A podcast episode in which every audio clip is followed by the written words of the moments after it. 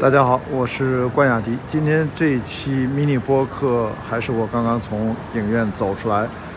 看了宫崎骏导演1992年的经典作品《红猪》。这是宫崎骏导演诸多作品里面，我觉得是应该相对而言最成年人向的一部故事片，是一个童话故事。我今天看就想跟大家谈一点感触，就是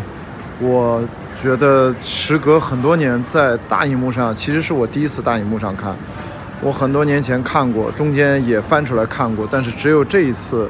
隔了很多年，在大荧幕上看，特别感动。感动的这个点也蛮奇怪的，我觉得也是导演在做这个剧本和写这个故事的时候，他是完全成年男性的一个，呃，内心的一个很可爱的一个童话故事。他把人异化成了一头猪的视角来看待，他应该那个背景是一九二零年末或者三零年初的那样的一个乱世啊，而且它的背景是意大利，然后在地中海的这样的一个飞行员之间，呃，角斗的故事。其实飞行员之间的角斗是最后的高潮，但最重要的是他跟一个成年的女性吉娜和一个。年轻的女孩设计呃飞机设计师菲尔的这样的一个，算是有友情有爱情有呃忘年交，总之呢是一个 从我的角度，可能很多成年男性好像满足了所有自己对人类啊情感美好的想象，得到了所有的满足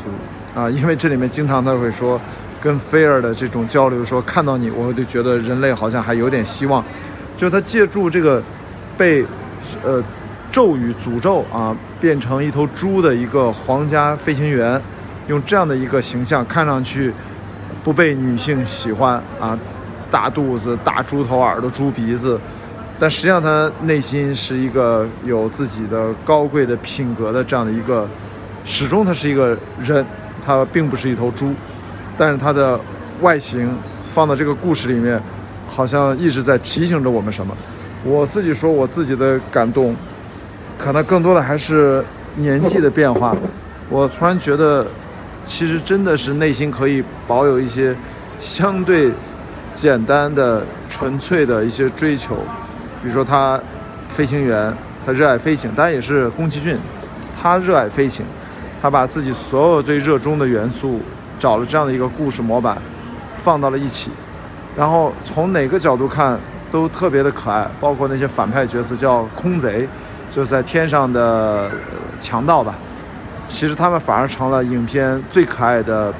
群像的配角，还有一开始那一堆呃被当人质的游泳队的小姑娘们，我觉得跟这个空贼就形成了一个呼应。总之，这个电影里面其实是一个特别充满着浓浓的。对人类的悲悯，对生活的热爱，包括也是对情感充沛的这样的一个故事吧。你看他到最后，呃，等于这个红猪，他跟美国的飞行员 Curtis 两个人拳击赛，打到最后眼镜都打烂了也没有掉。那他两个黑镜片有一个呢镜片打没了，但那个镜框呢歪曲成了一个新的一个形状，也代表着他的爱意。而且我觉得结尾特别曼妙，就是之前菲尔作为小姑娘，曾经说，在露营的时候说：“我亲你一下吧，我是不是就能解开你的咒语？”这个东西呢，就得到了最后的有了这么一个呼应。两个人其实，在离别的最后一刻，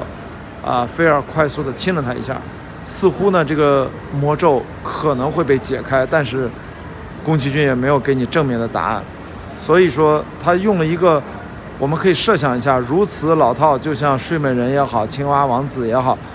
都是用一个魔咒把你变成了另外一个动物，需要真爱的吻。这里面也寓意着菲儿，就年轻女孩的飞机设计师，对红珠，她也是一个呃